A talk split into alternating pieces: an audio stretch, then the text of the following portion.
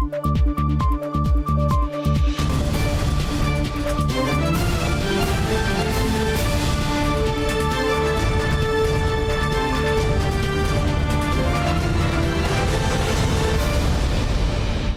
键时刻带您迅速掌握潮流趋势，欢迎您收看《财经趋势四点零》，我是赵廷玉。首先带您看到台湾车用电子展、联合汽车配件跟智慧移动展盛大开幕，好展现台湾完整车用供应链的实力。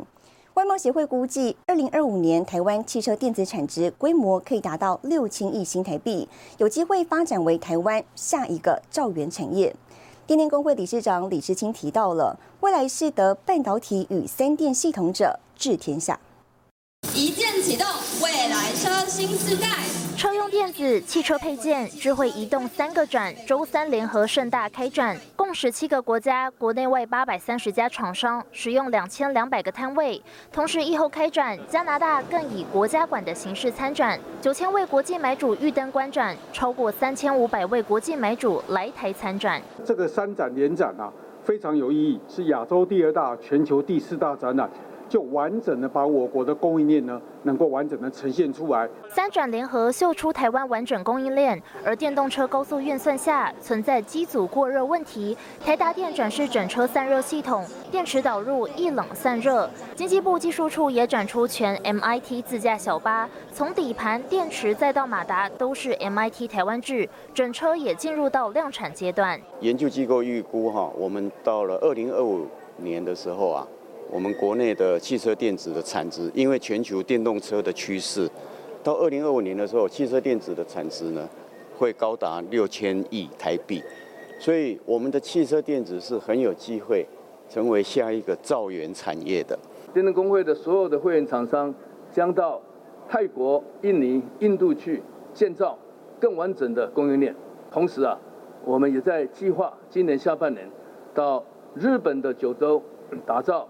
我们电动车海外的组装服务整车的 一个策略的基地。电电工会理事长李世清认为，前一段时间是得半导体者得天下，未来三年将调整成得半导体、得电动车三电系统者能得天下。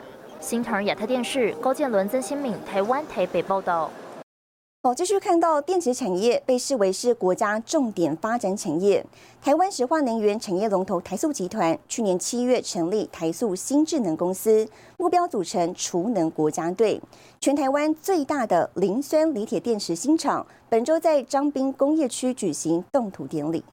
第一场开地平安，动土顺利。台塑集团旗下第一个电池新厂落脚张滨工业区，投资超过新台币一百六十亿元。十二日举行第一期动土典礼，来自美日韩多国合作伙伴到场。不到一年时间，台塑新智能交出亮眼成绩。董事长王瑞宇把这份荣耀归功于父亲王永庆。我们今天又回到彰化，而且我们要大声的宣布，台湾最大的磷酸锂铁电芯厂。今天动土了，台湾将建立完整的国产化电池供应链。台湾唯有掌握电芯的技术和来源，才能在全球新能源竞争激烈的浪潮中站稳自己的脚步。在不到三百天的时间呢，我们能够有这样一个成绩，都要归功于我的父亲。台塑企业创办人王永庆先生，第一期吧，哈，那他可以有九百多个一个这个工作的一个这个机会。过去彰化被认定是比较传产，那最近的话，我们的一些高科技也逐渐的已经进来到彰化。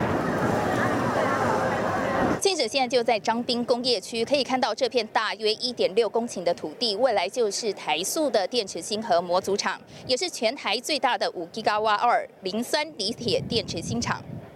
台塑表示，第一期先设置二点一 Gigawatt，规划一楼到二楼是电池芯生产线，三楼是模组线生产，整厂将全自动化生产，因此投资金额从六十亿增加到八十亿，预计明年第三季完工量产，目标达年产值一百八十一亿元。最关键就是安全、环保，可以具有高倍率放电，包括两吸充、两吸放，或甚至到。呃，九息的放电，这个包括台积电、联电、日月光都可以用，可以供所有的各类的电动载具电动船舶，还有大型或家用储能来使用。未来这个加油站的充电桩一定是呃要实现的啊，可是呃事情总是有先后嘛啊，我我们就一步一步来啊，那你们拭目以待。王瑞瑜透露，目前在多国也有布局，日本为首要优先市场。提到台湾电池芯竞争力，王瑞瑜这么看。那我们在比呢，也不是只有比规模。虽然我们现在五 G 啊，啊第二期，可是呢，我们在比比什么呢？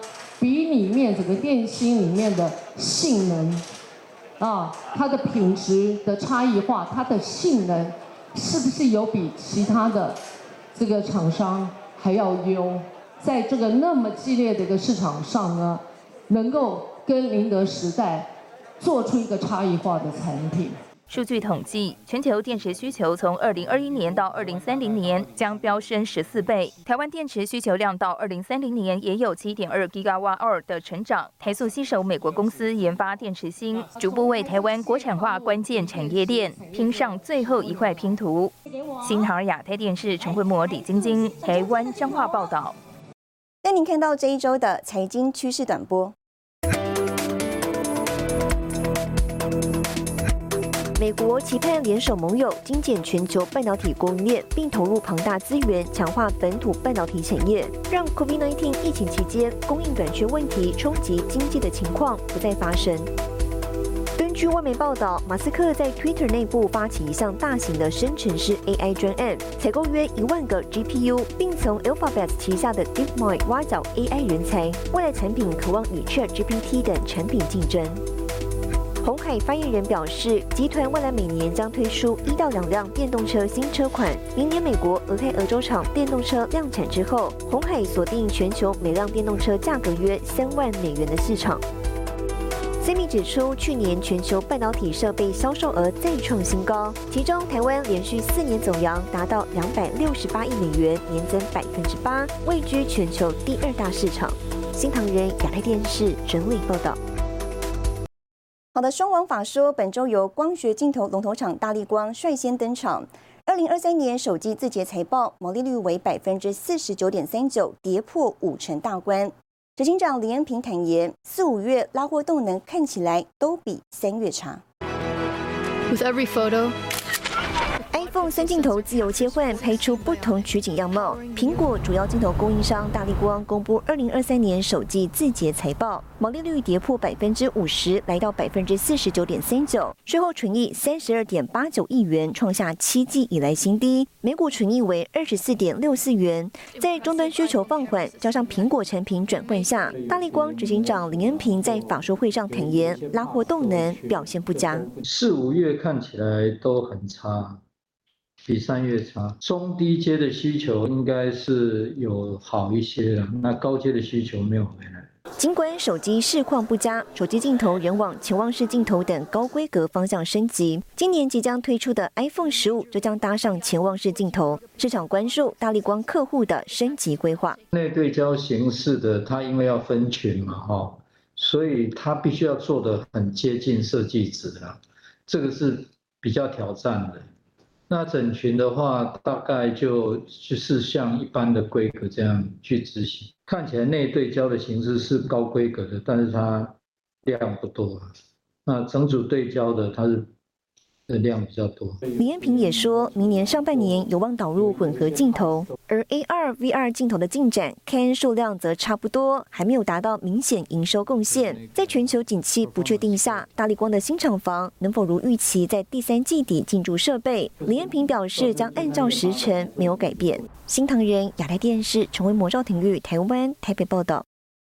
台积电十号公布营收，受到联发科跟苹果等大客户持续砍单冲击，首季台积电营收呢没有达到猜测目标，让市场大为惊讶。专家分析，除了汇率因素，还包括近期终端需求疲弱，以及呢半导体供应链库存调整去化。法人聚焦二十号即将举行的法人说明会。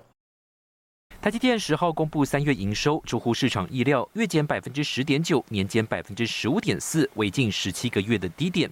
第一季合并营收五千零八十六点三三亿新台币，虽然还是历史次高，却是低于先前财测预估的五千一百二十六到五千三百七十二亿。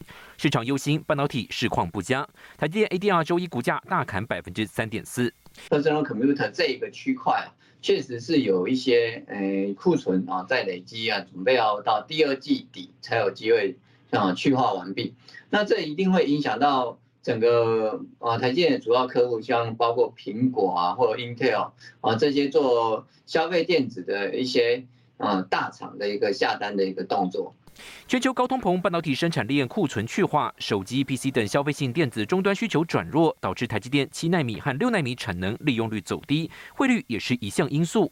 而法人预估第二季台积电营运很可能在大厂订单延后的情况下，营收还将季减百分之五到百分之七。下半年能否重拾成长动能就是关键。嗯，我们比较持平的去看待台积电这个营收的月减跟年减的一个状况。上礼拜甚至在诶，三月中的时候，市场其实大部分都已经呃略有耳闻了啊，所以说市场已经定价在这个地方，诶，关注点还是在下礼拜的法说会。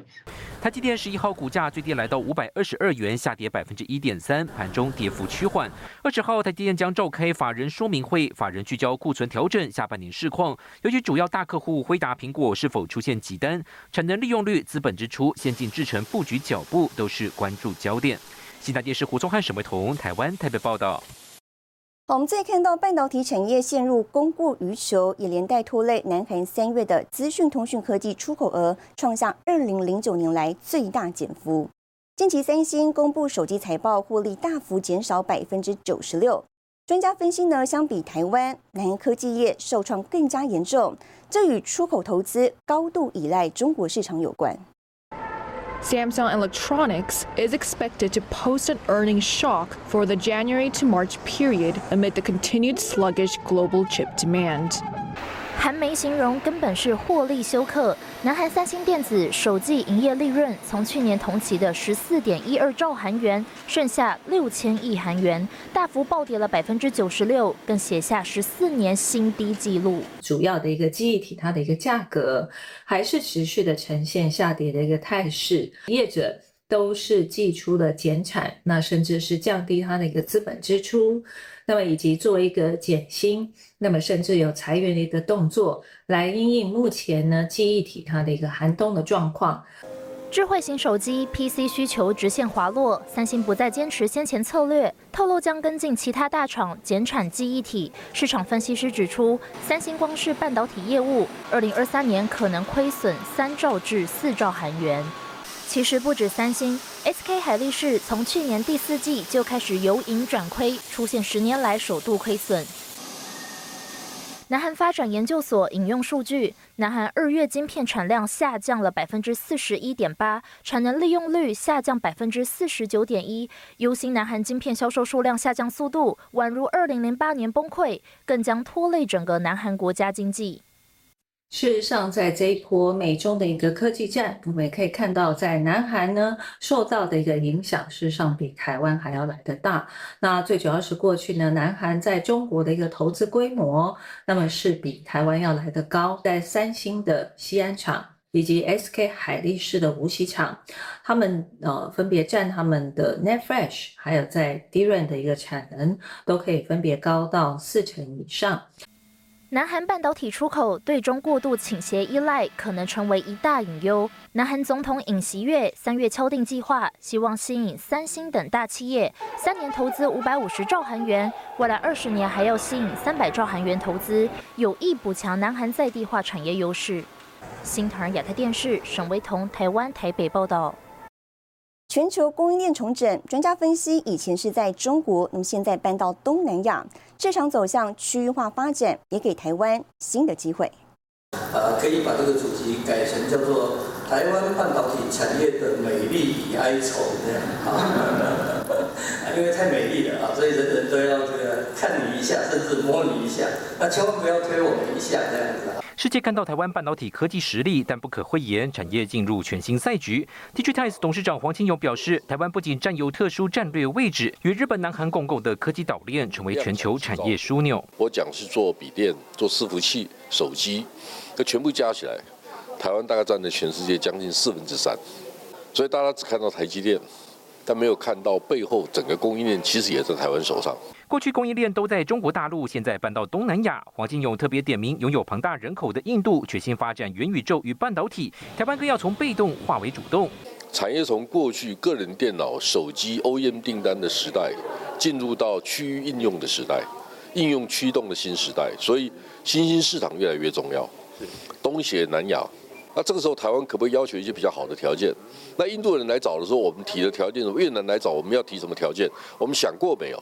整个供应链移到相对包含东南亚、印度，甚至呃欧洲跟美国本土，其实是我们看到这一次地缘政治下整个并购案或投资的一个方向。企业中心预估，供应链移转带动下，未来三到五年并购案将会越来越多。而南韩、日本、美国大力投入半导体，台湾政策必须跟国际 A 卡竞争。除了半导体哈，我当然同意，最好全部在台湾做了，好。但是如果其他国家给我们更好的资源，我们把成熟的制成在其他的国家生产制造，因为区域化的市场的需求，这是有可能的。市场走向区域化，电动车等新科技崛起，可以创造更多商机。黄金有力挺台湾科技产业走向新的黄金十年，但国家级产业政策形塑已经刻不容缓。新大电视林玉堂、沈维彤，台湾台北报道。好，面板春天来了，友达、群创总座期许今年逐季成长。更详细的新闻内容，休息一下，我们马上回来。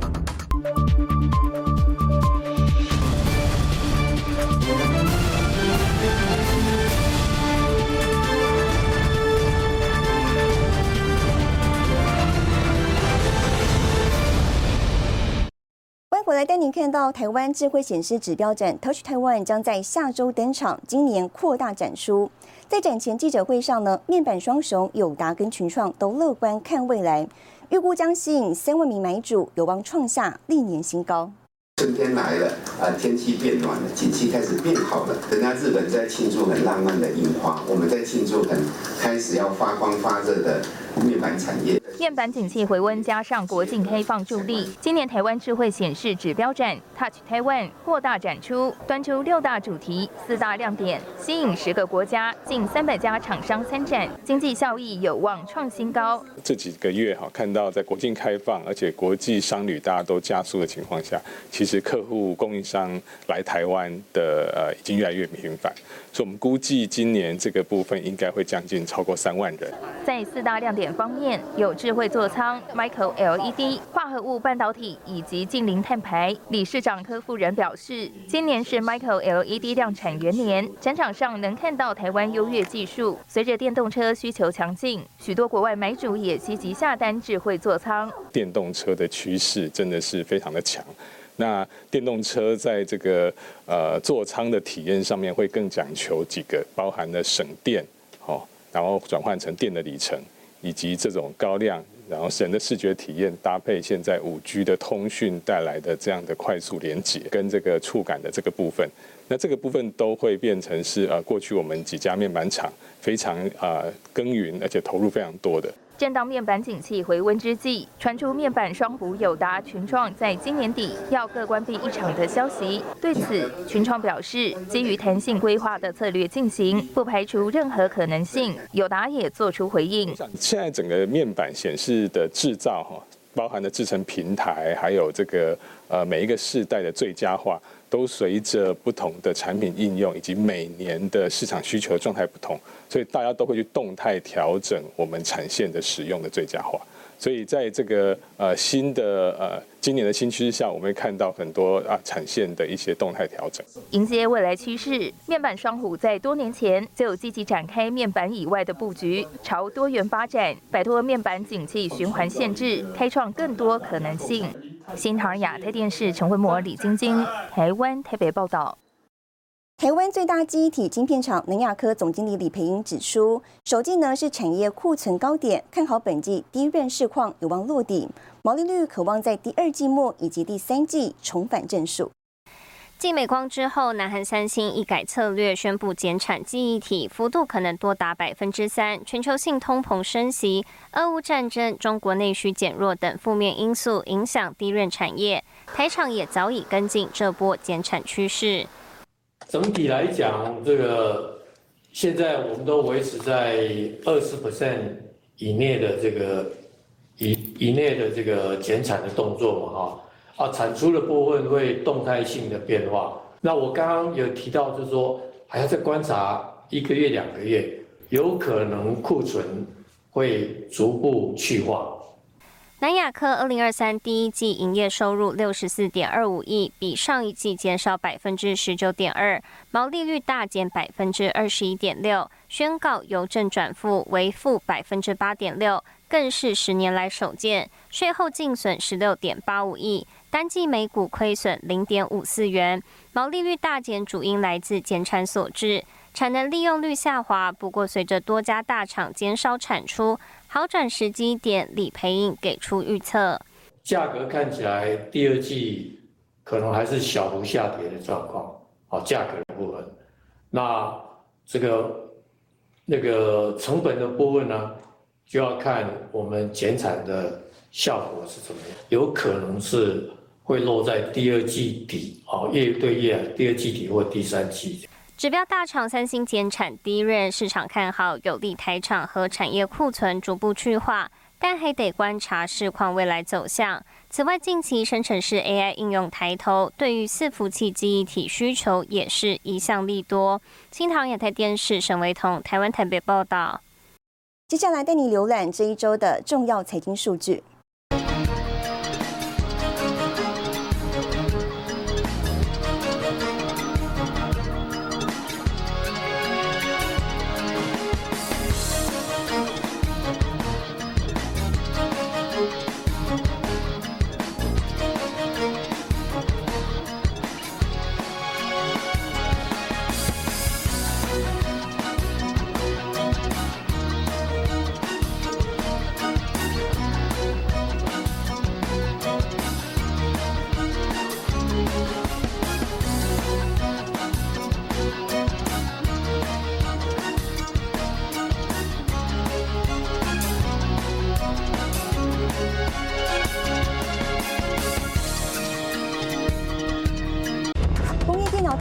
组智慧诊所联盟拼三年试战过半，更详细的事务内容，休息一下，马上回来。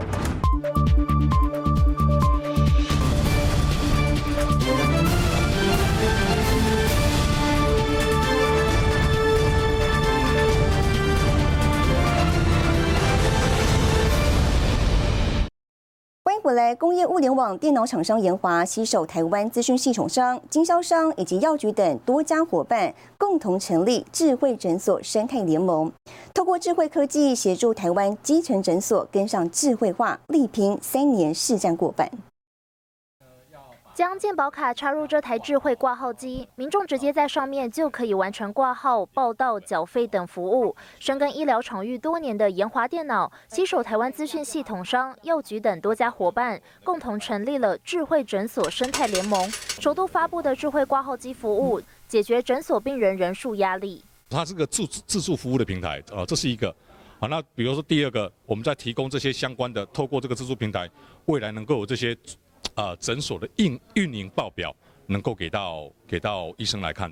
同时，物联网技术也解决了人流与体温控管、药品保存温湿度管理、智慧就诊等问题。其实诊所里面的，因为它一样是很高压的，好，所以我们是希望透过这些科技的力量，能够让呃硬就电脑能做的事情、软体能做的事情，让这些设备来服务，然后他们去专注在病患照护。然后医疗这一块，用物联网的技术，用 IT 的技术，然后科技的技术来协助他们能够更有效率。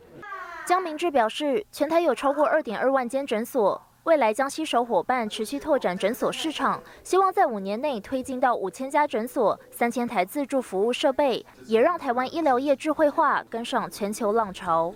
新唐人亚太电视胡淑霞、庄年杰，台湾桃园采访报道。好，带您看到下周有哪些重要的财经活动。四月十八号，苹果印度直营店开幕；四月十九号，欧盟统计局公布欧元区核心通膨率；四月二十号，台积电法说会；四月二十一号，日本公布消费者物价指数。谢谢您收看这一周的财经趋势四点零，我是赵廷玉，我们下周再见。